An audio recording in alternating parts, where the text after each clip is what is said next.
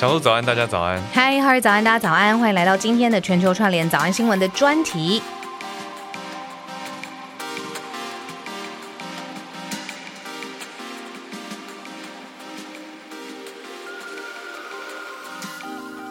今天的专题节目，我们邀请到很特别的一位来宾，要跟大家谈的是生活方面都可以切入，可是啊，直接讲商机。哎呦，我们聊一个商机。主要原因是因为啊，这个几个月来，其实早安新闻一直聊到，就是大家也很有感，就是气候变迁的议题。这个四个字呢，虽然看起来很大，但是呢，我们日常生活当中都会很有感。大家常常讲的体感的温度啦，或者是看到世界各地的国际新闻上面呢，呃，气候的异常，然后气候的变化。那每次看到这个议题的时候，都会跟减碳。哦，或者是新形态的生活方式，或者是永续这几个关键字都绑在一起。那减碳这个字，说实话也是你知道，跟大家觉得哦离有点远。那我又不是大工厂，我又不是大企业，那到底这样的一个环节，怎么样用一个正确的观念去理解它？嗯，尤其我们现在常聊到气候变迁这些议题嘛，就觉得哇，更是要去做出应对了吧，而不是说觉得气候是全球的事情，离自己很遥远。那我们今天要讲的是减碳的策略，还有台湾的商机要怎么切入。邀请到专家，来自工研院产科国际所的永续资深策略长张超群老师。啊，他很客气，要我们称呼他 Jack 就好。那 Jack 可以跟大家打个招呼。是，大家好，我是 Jack。Jack 呢，过去呢就是一直都有在产业当中，我们刚才听到哈尔介绍产科国际所当中，嗯，在策略上面啊有国际布局的发展。那我们就一开始就从国际的这个角度先来聊一聊。如果从严格的国际角度上面来看，碳排这个议题啊，台湾目前表现如何？到底是厉害的资优生，还是哎要加把劲了？其实应该这样谈啦，这件议题其实由来已久，大概从一九九二年联合国成立了这个气候变迁的纲要公约，就是简称叫 UNFCCC 以后，这个议题其实大家一直在谈。那过去包括各位都了解，像京都议定书啦，然后二零一五年签的这些巴黎协议，那会有逐渐有这些不同的。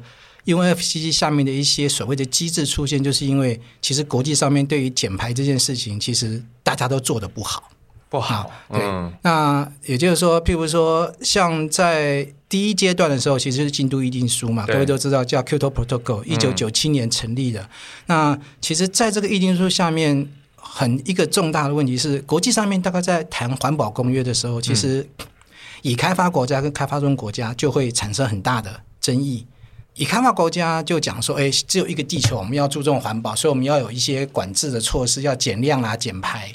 那开发中国家都讲说，那这些排放量都是你们排的，你们现在发展了经济，发展好了，日子过得好了，那我们要发展的时候，你叫我们要开始做减排，那这不公平啊。所以，其实，在当初在谈那个京都议定书的时候，其实那时候是以开发国家才需要承诺减碳，嗯啊。那开发中国家其实是不需要的，可是这个京都议定书呢，其实是各国加入的话，需要透过各国的立法的程序才会变成缔约国，所以京都议定书它有分两个阶段，其实第一阶段的时候。已开发国家里面，其实美国跟日本是没有加入的。嗯嗯。那到第二阶段的时候，除了美国跟日本没加入以外，其实像加拿大啊，像俄罗斯，其实也都没有加入。嗯。也就是说，其实这些排放大户他们都不加入，所以这个减排的成效很差，所以才会在二零一五年在 COP twenty one 的时候，有着所谓的巴黎协议。嗯。那巴黎协议其实它就定了一个明确的减排目标，它是希望到二零五零年的时候呢，气候升温呢。控制在两度 C 以内，最好是不要超过一点五度。二零五零年，二零五零年。然后呢，它里面有一个机制，是每个国家要自己提出自己的国家的自愿减碳的量，他们称作 NDC，就是 National Determined Contribution，就是我对这个减排，我国家决定我要贡献什么样的程度。对，那。因为巴黎协议是二零一六年生效的，那它规定说五年以后呢，就要各国重新提出这个减排的这个各国的承诺。嗯，那理论上应该是二零二零年要开这个 COP twenty six 来决定。那因为疫情的关系，所以延后一年。所以各位记得，去年年底的时候，其实 COP twenty six 的议题是铺天盖地，对啊不对？大家都在谈，就是因为关键词在那一次的这个缔约国大会里面，其实各国要定出承诺，嗯那决定要减多少。然后呢，其实国际上谈到这个减碳的时候，其实有一个国际组织叫做 IPCC。啊，嗯那其实它是联合国下面的叫做政府间的这个气候变迁的这个专家的这个嗯跨政府的小组。嗯那它其实是由联合国下面的 UNEP 跟国际气候组织呢所组成的一个专家小组。嗯嗯那他们其实最重要的工作其实是三块啦。那他们是要做三个 working group，一个是谈说这个。造成温室气体的原因，因为其实当初在谈气候变迁的时候，很多人讲说，其实地球是逐渐会冷化的，而其实不是软化。所以对这个科学证据，其实它有个 working group，第一个小组在就谈。是严谨的科学判定。对，那第二个小组其实谈的是说我怎么样做调试，就是说气候变迁如果不可以避免的话，我怎么样去因应这个气候变迁，那减少对于经济啦或是社会的冲击。那第三个小组谈的是说我怎么样来减少这个温室气体的排放，或是甚至把它整个消除掉。所以他每五年会发布一个报告，所以他在二零一八年的时候发布了一个所谓一点五度 C 的特别报告。嗯他就谈说，如果要到二零五零年那个温度限制在两度 C 或一点五度 C 之内的话，其实到二零三零年全世界减排就要超过百分之五十，嗯不然你就达不到二零五零年减半零。对，二零三零要减半，二零五零要到零，这样才会达成这个目标。嗯嗯也是因为他这些呼吁，所以其实在整个谈到 COP twenty six 定这个新的目标的时候，其实大家就期望说有一个可以比较 aggressive 的目标，然后让协助大家来做减排。所以我才说，您刚刚问到说，这到底谁是优等生呢、啊台湾的表现台湾的表现其实就是看各国的这个谈到所谓这贡献的程度啦。那那每个国家量体也不一样，它的生产方式、它的呃企业大宗的类型也不同。对啊，所以其实您谈到一个很关键的问题，其实不同的国家因为它的产业的特性、它的生活的这个形态，那其实说真话，谈到节能减碳这件事情，是并没有一个所谓 one size fit all，、就是说我一个放诸四海皆准的一套机制来做。其实你会依照你的产业别、你的国家的状态、你生活的水准，其实可能都需要用到不同的方法。这个才其实是最挑战的地方。那平心而论，我们其实看了很多的国际报告，其实最有名的其实是前段时间这个国际能源组织 IEA 的一个报告，谈到说，如果纯粹从能源角度来看，要达到二零五零近零碳排的话，有哪些可能的技术选项跟方案？哦，那他其实评估出来以后，他说，其实超过一半以上的技术呢，现在还要在研发中。啊，就还不成熟 ready。对，它还不成熟，还其实要做发展。譬如说，我们谈到的，譬如说地热好了，嗯，其实地热比较有效，应该是所谓深层地热，就是你那个碳砖的深度超过一公里以上的，甚至更深的。那那个地热，那其实那个碳砖的技术啦，怎么样把它取出来，怎么样发电，那其实就是一个很有趣的问题。因为地热其实是在再生能源里面说，只要你挖到那个热，它热会一直出来，嗯，所以它其实就是我们发电讲的机载，就它是二十四小时会发电，嗯就像核能电厂、像像火力发电厂，它是二十四小时不停，它是机载。哦那其他再生能源像像太阳光电、风力发电，它其实是有太阳有风才会发电，对。没有太阳没有风就没有。对，那所以地热是对地热是机载，那哦。其他我们很多所熟悉再生能源其实都不是所谓的机载。嗯，所以，所以为什么地热在很多国家很重视？那其来有志，可是地热你也需要有特殊的地理环境、啊。环境。哦，对，所以通常是在怎么样地震带、火山带的国家，就环太平洋的火山带国家，台湾就是啊。对，就是我对，所以们可是我你看美们的地热国啊，技术。你看菲律宾，那嗯。其实那个就是探勘的技术啦。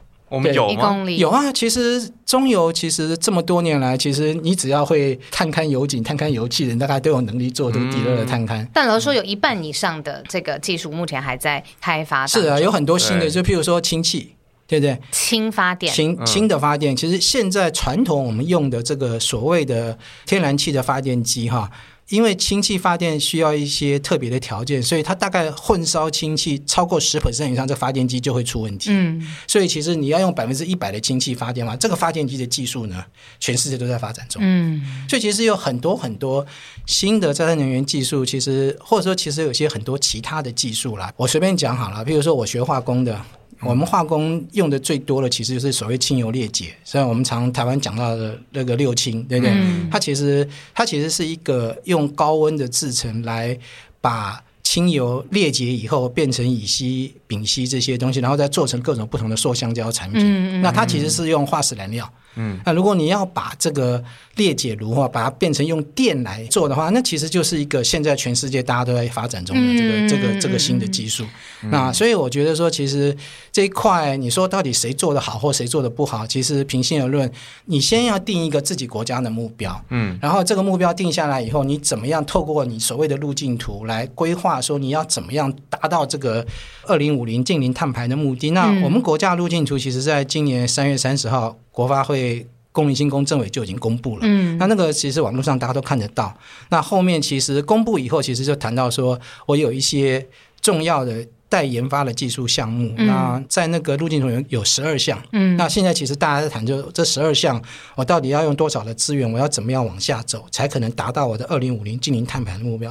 所以其实台湾跟全世界很多国家都一样嘛，就是我要先定完我目标，然后我有一个一个路径图，跟我讲说我应该怎么走。然后其实后面很多就看你的资源投资怎么配置，那研发能不能做得到？那有有很多台湾自己可以做，有很多可能要靠国际合作，有可能甚至我们觉得说台湾自己不。必发展，那可能从国外引进就可以了。嗯，所以这块我觉得其实全世界大家是面临的一个共通的一个议题啦。嗯嗯嗯，理解。所以老师的意思就是说，没有一个特别的排名啦。对对，而且全世界的共同议题正在往这个方向努力当中，大方向是一起往前的。不过刚讲到一个很大的重点，就是要定出一个碳排目标。那想要问老师是在政策法规方面，产官学大家到底要怎么去沟通？因为大家想的可能不一样啊。政府会想要做出好成绩啊，对不对？因为这在国际上好看。可是那你说一般的公司行号，或者是特别工厂制造业好了，大家也许会觉得哇，会影响到我的成本。那我们到底要怎么定一个目标才会比较合理？所以其实这个就是大家现在在争论的议题啦，因为。如果从国际上面来看的话，其实造成最主要的裁判员，其实全世界各国都一样，就是你发电，嗯，发电，发电，因为我们的发电目前大部分不管是用煤、核能，其实是碳排放相对比较少啦。嗯，好，那火力。火力发电，那譬如说不管是烧油、烧煤、烧天然气，其实都会排放出很多的二氧化碳。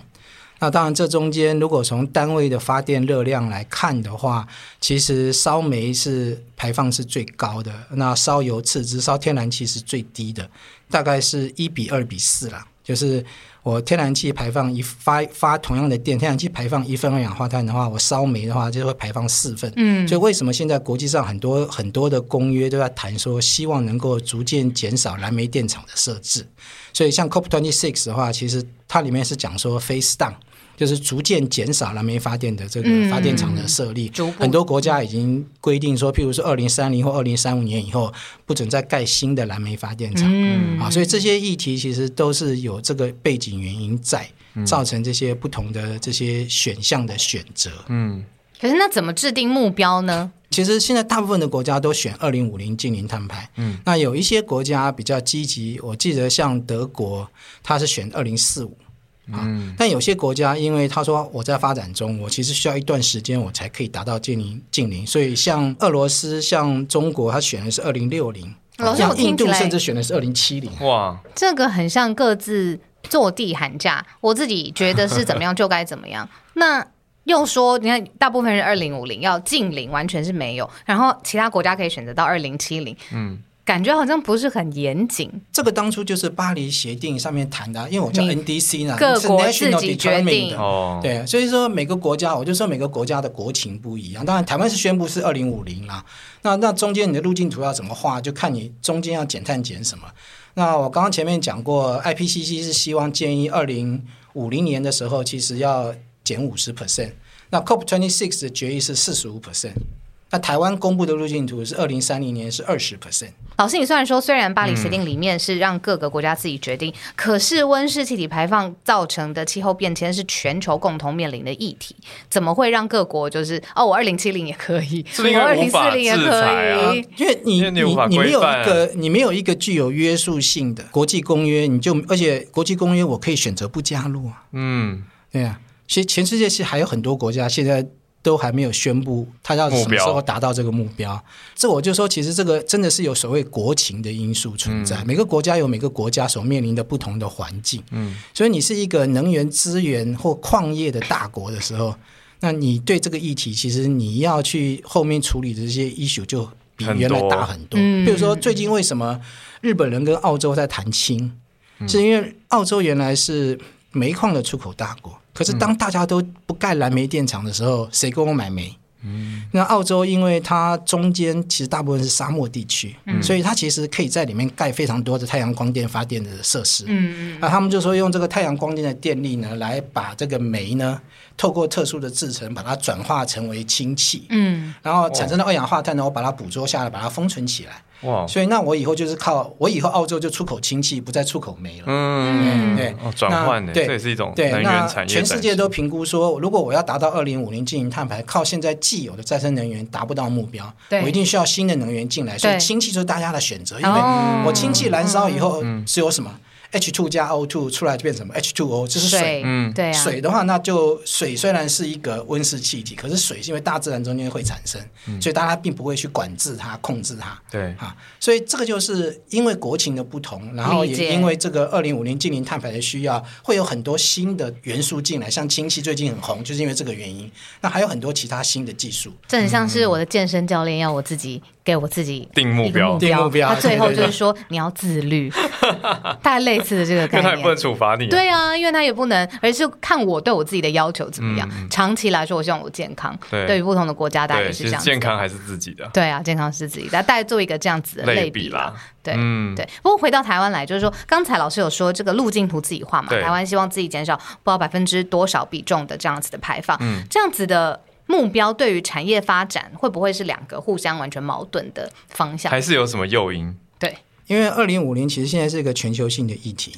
嗯，那如果你要在国际上面做生意的话，你就必须遵照这个国际的游戏规则去玩，不然人家就不会让你参加这场游戏。嗯啊，所以其实讲穿了，就是因为每个国家都有定了这个二零五零近零碳排的目标。嗯，那当然每个国家可能二零三零年定的目标不一样。全世界现在最 aggressive 其实是英国定了要减六十八 percent，嗯，嗯，德国减六十五 percent。那欧盟有前几年出了一个 Fit for Fifty Five 的五十五套案，他说我整个欧盟要减五十五 percent，嗯这个其实都超过当初 IPCC 建议的五十 percent。嗯那有很多国家其实因为这个 IPCC 的压力，所以它其实也大幅提高了它这个减碳的这个比重。嗯，啊，譬如说日本就从二十三 percent 提高到四十六 percent，所以每个国家都在调整啊。其实台湾现在也在谈说，到底二零三零二十 percent 是不是要再有调整的空间？那个其实就涉及到说你的所有的发电的配置，对，嗯如果我有没有办法很快速的把我的燃煤电厂转成天然气的，嗯或我再生能源设置的比例有多高、有多快有，这这些其实就是一些 issue 啦。那像我们常讲说，我们台湾现在在能源里面比重最高，可能未来是依靠太阳光电。可是各位要知道，太阳光电实是要靠土地的。对嗯，就是假设我是盖在屋顶上面，这个面积是一公顷的话，它的发电量是一 mega 瓦。就是所以我如果说要一 g 瓦的发电量，就是一千公顷的，对啊，不论是屋顶或是土地都要。对啊，所以你把台湾土地算出来有多少？假设有四十 percent 可以拿来盖这个太阳光电，如果你要盖成地面型的话，放在地面上，它的它的效率又大概是屋顶型的大概六成到七成，那更差。更差。对，哦呃，所以你算起来就变成说，你把台湾四十 percent 的地哈、拿来嗯盖太阳发电板的话，也大概就是二十多吉瓦。哦，对，所以其实那个就是有资算得出来资资源的线。那很像澳洲那种地广人稀的地方，对不对？它中间都是沙漠，它可以随随便发展盖它可以发展，嗯对不对？对那台湾好处是，台湾海峡是全世界有名的风场了，所以我们现在很多时候就考虑说要怎么样做海上的风力发电。对，嗯对不对？那这个就是未来一个可能台湾跟其他国家比起来，我们可能有的利基。那当然地热，那现在看碳酸激素嘛，那如果我们能够找到这个深层的地热发电的话，那也许就有那个有他们都要有所谓的 potential 啦，那可能也有几十 g 瓦的 potential，可能就跟太阳光电是一样。那很多技术其实都在发展中。那这个就是所谓的绿色商机吗？还是绿色商机指的是环保顾问？都有啦。其实，如果我们纯粹从一个企业或一个组织怎么样因应二零五零近零碳排的时候，第一个当然我要在组织里面，我要针对这个气候变迁的风险，我要去做调查、做盘查，嗯了解到说我气候变迁对我的企业的营运会有什么样的风险。嗯，那其实像现在台湾的上市公司金管会都要求你要依照 TCFD，就是提这个在你的公开的这个财报或或者报告里面要提到说气候变迁对你造成的影响。那甚至很多。很多这个投资机构在做投资的时候，也会把这个气候风险因素变成评估因素之一。所以这个是你第一个要做的，你要评估你自己组织面对的风险的高低。对，然后再来就是大家常谈的碳盘查跟碳足迹。嗯，碳盘查是针对整个整个公司。嗯，你公司到底你的每年的碳的排放量有多少？怎么盘查呀？那它有一套固定的标准的作业的程序啊。不外乎几个啦，我们谈这个温室气体排放，它把它分成，他们叫 scope one two three，就是我们叫范畴一、范畴二、范畴三。范畴一的话，是你企业营运过程中间所排放的温室气体的量。嗯，那范畴二是你从外面买进来电力啦、水蒸气啦或热能。要产生这些东西所排放的，你为了要买这些呃能源，你买进来电，因为要发这个电，它所排放的温室气体有多少？那算你知道算算一个间接的知道范畴对，嗯，那范畴三是你的上游的供应商跟你的客户所衍生产生的这个温室气体的排放。哦，所以我举个例子啊，譬如假设你是做一个热水器的厂商，OK，因为我们讲的是一个 life cycle 嘛，那个产品从它原物料的开采到产品的制造、产品的销售到产品的使用到产品的废弃跟回收处理，我们叫 life cycle，产品的生命周期。我我如果要谈一个产品的碳足迹，是整个生命周期我都要涵盖在里面。嗯，所以我们常常拿热水器做例子的话，各位知道热水器的话，它整个生命周期里面碳足迹最重在什么地方？开采能源吗？开采原料吗？各位猜猜看，其实最大的可能超过百分之九十以上是什么样？热水器使用的时间。你想看，我用热水器什么？我要我要煮水，我要洗澡，对不对？对我耗电，我要耗热水，所以那个资源的耗资是非常大。所以它其实是在使用的使用期间，使用期间最大。那我怎么样有办法？譬如说。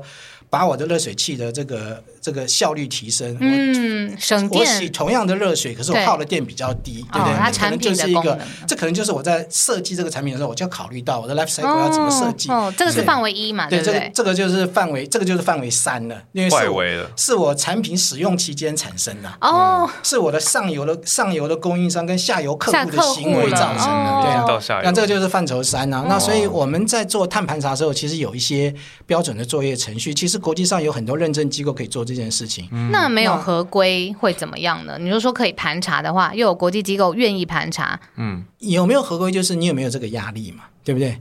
但听起来就一直没有啊，因为可是各国都有立法要往下走了。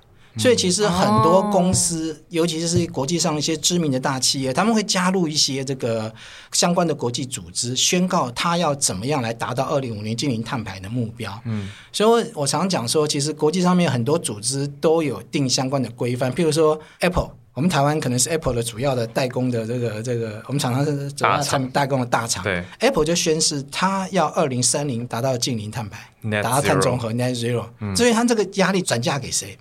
转嫁给他的所有的代工厂商跟他的供应商。哇，因为在不同的范畴都有不同的温室气体产生嘛。嗯，对啊。那像 Toyota 也宣布是二零三五年。对，像 Nike 我们也是知道，台湾其实是运动衣球鞋的主要代工的嘛。Nike 是宣布说二零三零年，它的所有的供应商，它所生产所有产品百分之九十的原料是要回收的原物料。嗯。是 recycled material，它不要用 virgin，就是我不希望再再用新的自然资源生产这些，而是我要用既有的塑胶回收回来用，所以那个就造成了很多供应商的压力。对对？我要怎么样达到？因为你达不到，以后怎么样，你就不跟我买东西了。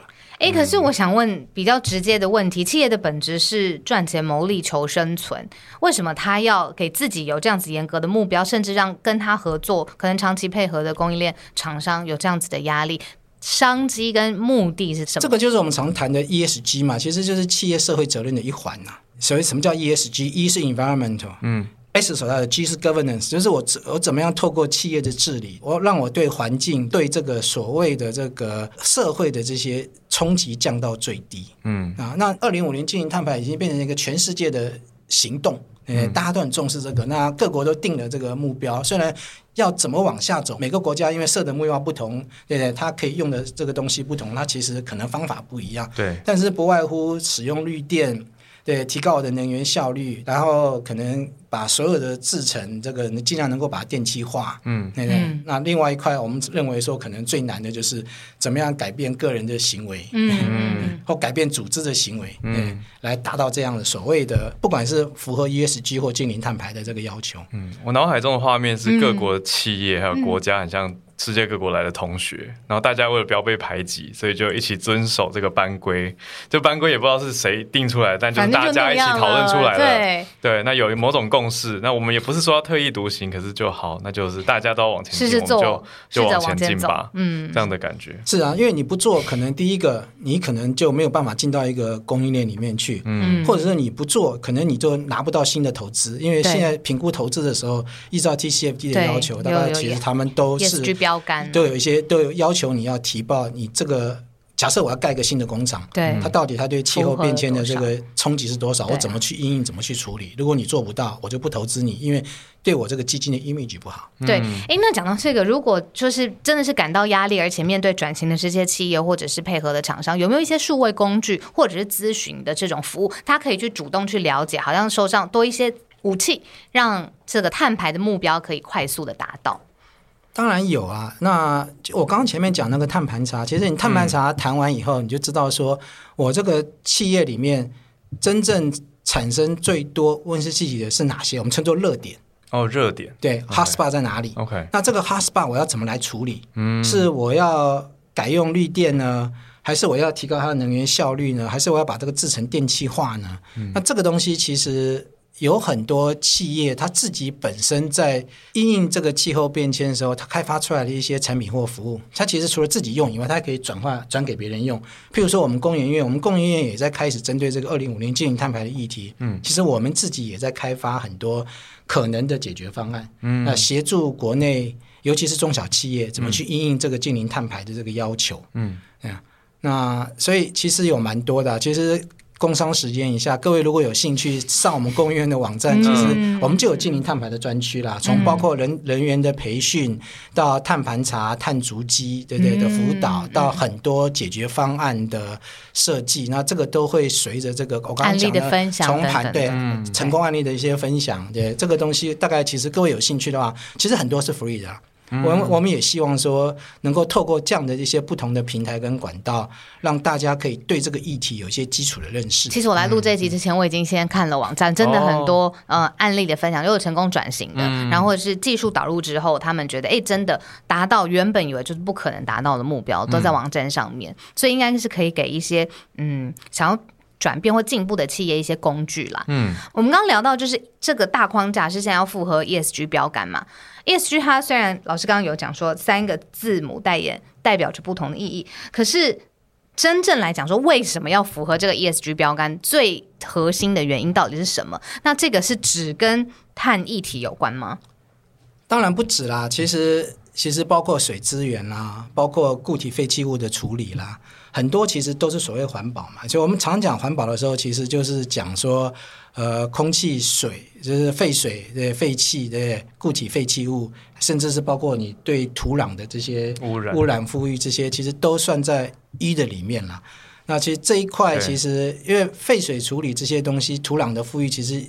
很久以前就已经大家都在做，台湾其实这方面标准定的其实非常高。嗯，那现在针对废气这块，我们传统的一些有 VOC 什么，其实大家以前早就已经要求要做做处理了，对不对？VOC 是什么？VOC 是 volatile organic compound，就是挥发性有机物。哦啊，就是在家具上那些会有的，或者是空气当中，或者你制成里面排放出来的东西，那其实它会要求说，你排放不可以超过某一个标准，不然的话可能就要罚你钱，所以你就要要用一些。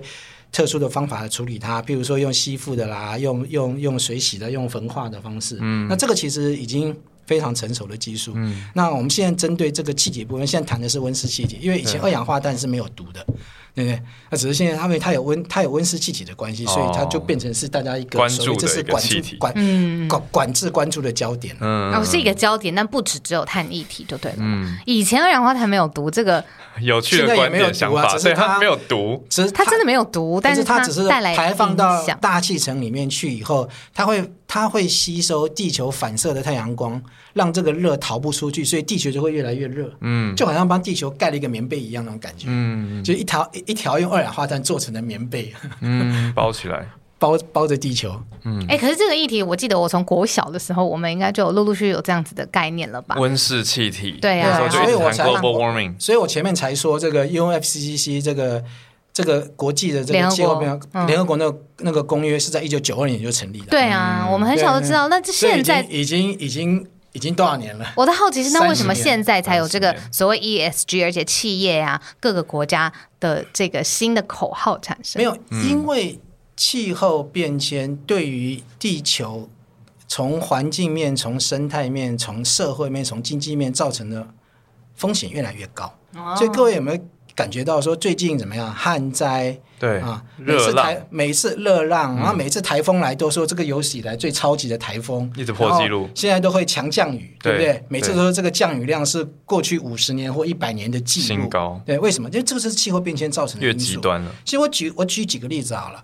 啊、大气层中的二氧化碳，在工业革命之前呢是两百八十 ppm，嗯。嗯。最近的数据是四百二十一个 ppm。嗯，快要 double，那我们地球现在比工业革命前大概温度已经上升了一点一度。嗯嗯嗯，这个我们有早上新闻有讲到过。嗯，然后各位知道说，北极海的冰哈，嗯其实它过去每十年呢是减少十三 percent，所以现在已经前几年不是有个新闻说，哎，北极北极的这个海面呢夏日无冰。嗯，啊，就是因为它冰在减少，那这其实减少的量是很可怕的。各位知不知道，每年呢、这个南北极的冰层它它减少的量是多少？是四千两百七十亿公吨。多到无法想象的少，举个例子啊说少到那么多。对啊，少那么多。嗯那台湾一年的用水量大概差不多是一百六十八亿公吨，然后刚刚讲那个是四千多亿，所以它是台湾二十五年的用水量，一年就排放，台湾人它溶解以后就到海里面去，所以海平面就会上升啊。天哪！所以嗯有些国家现在已经海平面上升，国家已经快被淹掉了。对，就是说它的影响越来越越来越大，激烈就是了对，所以你就不得不去面对它。真对啊的真的。如果海平面真的上升，依照预期来上升的话，以后台湾的很多沿海的六都可能都有一部分地区会被海水淹掉。对啊，那除了这个之外，我们早上新闻也讲到很多，比如说气候变迁，你真的是活生生热死人啊，或者是忽然之间大火，然后就在森林当中，而且扑灭扑灭不了，就是现在的这样的频率也听到很多森林野火，你说对。澳洲的、加州的，对各个对。国家的大火，所以这个这是这个异常气候频率越来越高，然后对人类社会。啊，对经济是对我们日常的这个环境的影响越来越大，嗯所以大家不得不去正视这个所谓气候变迁这个议题，是因为它已经影响到我的正常生活了。如果我不再去处理它的话，那它以后就会怎么样？气候会越来越恶劣，那我们人类在这一个地球上的生存就会遇到越来越多的挑战。嗯，当然知道，就是这个议题很大很重要，而且现在都有影响很多。可是企业要做到，还是呃一般日常生活的呃生产，然后我们日常生活还是要用到电呢。那所以有没有办法在这个调试的过程当中，反而用聪明的方法缔造商机？我也就讲说，其实很多解决方案，其实大家都在摸索。那当然最快就是你改用绿电。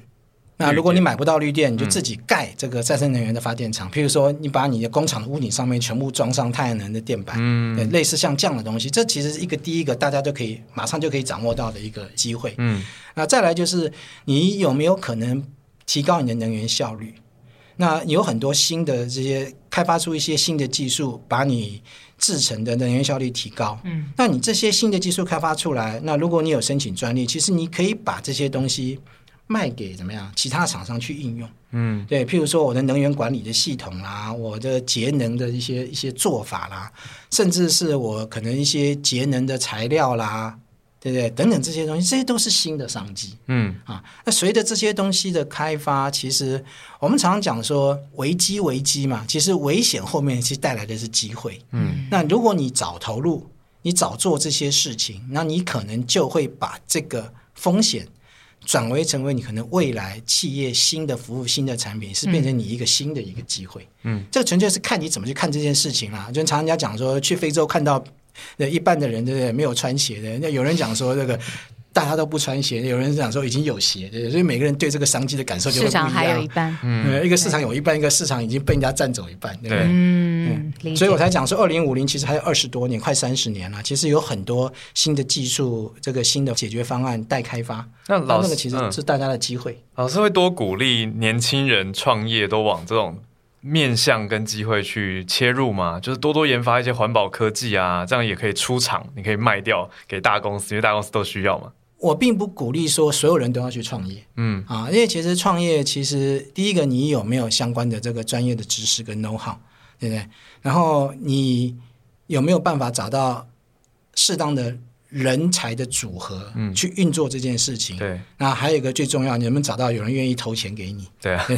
投资对人对，嗯所以大概从我不外乎我们看一个创业的时候，一个第一个先看这个创业的团队怎么样，嗯，再来看他所开发的技术，他未来技术所产生出来的产品或服务的市场潜力怎么样？嗯，对，如果这个好，我才愿意投钱进去。嗯，然后那个投钱其实有随着这个公司的这个发展，其实不同的阶段可能需要不同的经费，我们才有讲说有 A round、B round、C round 的，一直到可能 F round、D round，然后才可能 IPO 或者是卖给别人，对，所以这是一个冗长的过程啦。嗯，那的确你们会有很多的机会，但是有些东西可能适合新创，可有些东西可能是要真的是要既有的公司，它可能要大量的资源投入才可能做得到的。譬如我刚刚讲汽油裂解厂的电气化，哦对啊不对？那可能就是要那可能就是要像欧盟他们就有补助很多的经费，嗯。比如说让巴斯夫啦、让 BP 这种全世界有名的嗯大的化工、化学公司。石油公司来嗯。来来跟跟跟大学或跟一些研发组织合作来研发这个新的技术，所嗯。以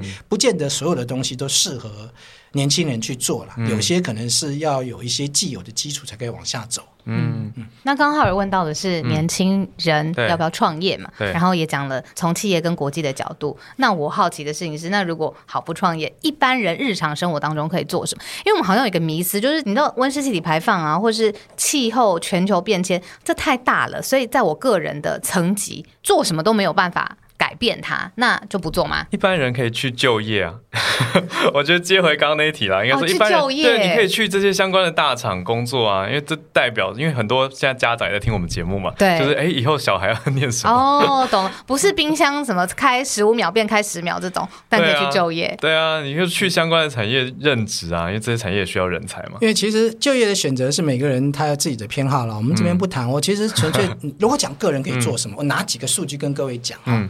讲我们吃的东西好了。嗯如果我吃的是蔬菜，大概我生产一公斤的蔬菜呢，大概平均会排放大概零点几公斤，大概到两公斤左右的二氧化碳。二氧化碳，如果我我吃的是本鸡肉，本对地的蔬菜，全世界的平均啊 OK，OK 哈哈平均如果鸡肉的话，大概是五公斤。哦，就两倍多了嘛。对，如果是猪肉的话，大概是七公斤。嗯，如果是羊肉的话呢，大概是二十六公斤。突然多好多如。果是牛肉的话，大概是四十公斤。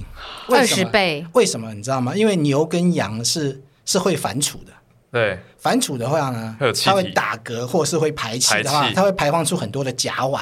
嗯那个甲烷就是温室气体的一种嗯，啊，所以你要知道说，我不吃它就不会有那么多畜牧业者养牛。那我就可能嗯就不会这么，因为其实畜牧业的二氧化碳排放也是我们人类行为二氧化碳排放的一个重要的来源之一。这太不符合。我跟你们说，我大学就是因为上了一个通识课，听完这个以后，我两年不吃牛肉跟羊肉。真的吗？那是你太善良了。大部分人都会觉得说，那那总是有人不吃牛肉，今天我还是要满足我的口腹之欲。所以你这样讲，也许可能要求别人不吃什么，可能太过分。那我觉得一个简单的，譬如说我们去买手摇杯的饮料好了，那你为什么不能自己带环保杯去装呢？对不对？小鹿在炫耀他的对啊。因为你用一个 你用一个塑胶杯，其实那个塑胶其实是要从石油的开采到炼制，然后到清油裂解厂，然后再做成乙烯，然后做成塑胶，然后再运送到那边去。嗯，那其实那就是一个怎么样很耗费能源的事情啊。嗯，那如果你用一个环保杯去买那个东西，我没有叫你不喝，对不对？嗯而且它可以减价、啊，对不对？所以那个对环境也好，对你也好，至少你少花了一点钱嘛，嗯享受到同样的东西。嗯，所以我觉得其实有很多东西，其实是在个人你怎么样去调试个人的一些行为习惯啊。那这个其实我觉得反而是我觉得在我们谈到这些怎么样因应气候变迁或怎么样做近零减排，我觉得是最挑战的。因为你要改变每个人的消费习惯或生活习惯，还有他甚至是饮从他的食习惯，概念对，甚至你的 mindset，都对对对，一样错没错。对我常常开玩笑讲说，你问我环不环保，我说我很鼓励环保。嗯，那你你买不买绿色产品？我说我买。对我进了超级市场，一个有绿色标章，一个没有绿色标章，那个贵五块钱，我拿那个没有绿色标章比较便宜的。就实际的行为又又是另外一回事。对啊，对对啊，对啊，英文叫 lip service。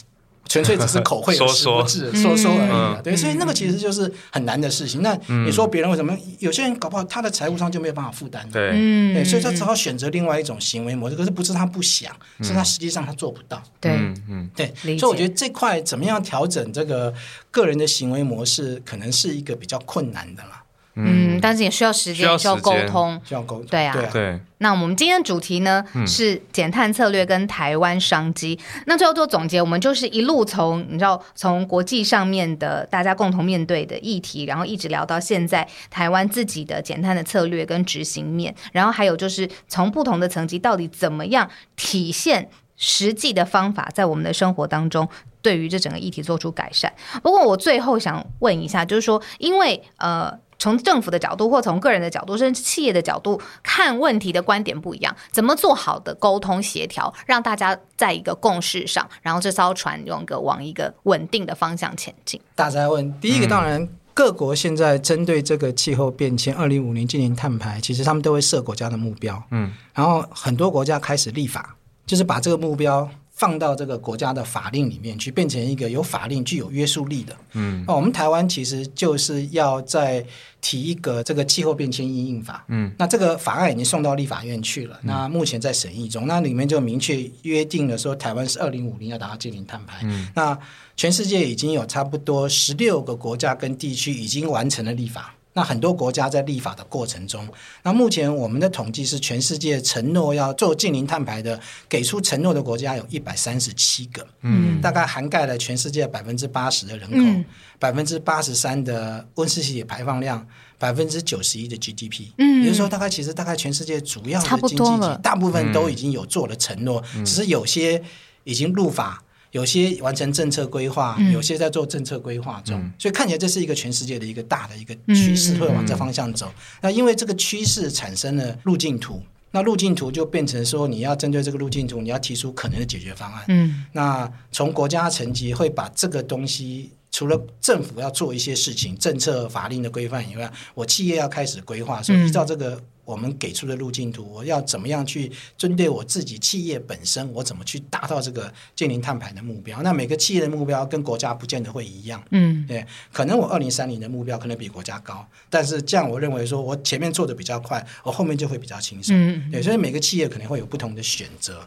那我们刚刚谈到说，不管是用绿电啊、设绿电啊、提高能效啦、改变这个制程啊，或者是说我改变我的员工的一些行为啦、嗯等等这些东西。比如说以后我跟我员工讲说，大家来上班不准开车，全部骑自行车，或者说干脆我就派交通车一次在一次在。对，所以很多可能有不同的方法来解决这些问题。嗯，像这些都是热点。我觉得综合下来啊，对。我觉得可以讲说，在健身运动的人眼中看到任何东西都是热量，那在环保的人眼中可能看到任何东西都是它的碳排量。对。那以后大家眼中看到就可以有一些多一些思考，我觉得对。那会就是今天专题给大家一个很好的开始吧。哎、我觉得这个类比真的很好。这样开始健身之后，才知道你怎么样有正确的计算热量，然后去安排你的日常饮食。对啊也因为你的饮食，你改变你的生活习惯。对于放大到气候变迁的议题，也是类似的概念。对啊，就是大家多多少少都有一些变化，有一些改变，那就会有一些效果。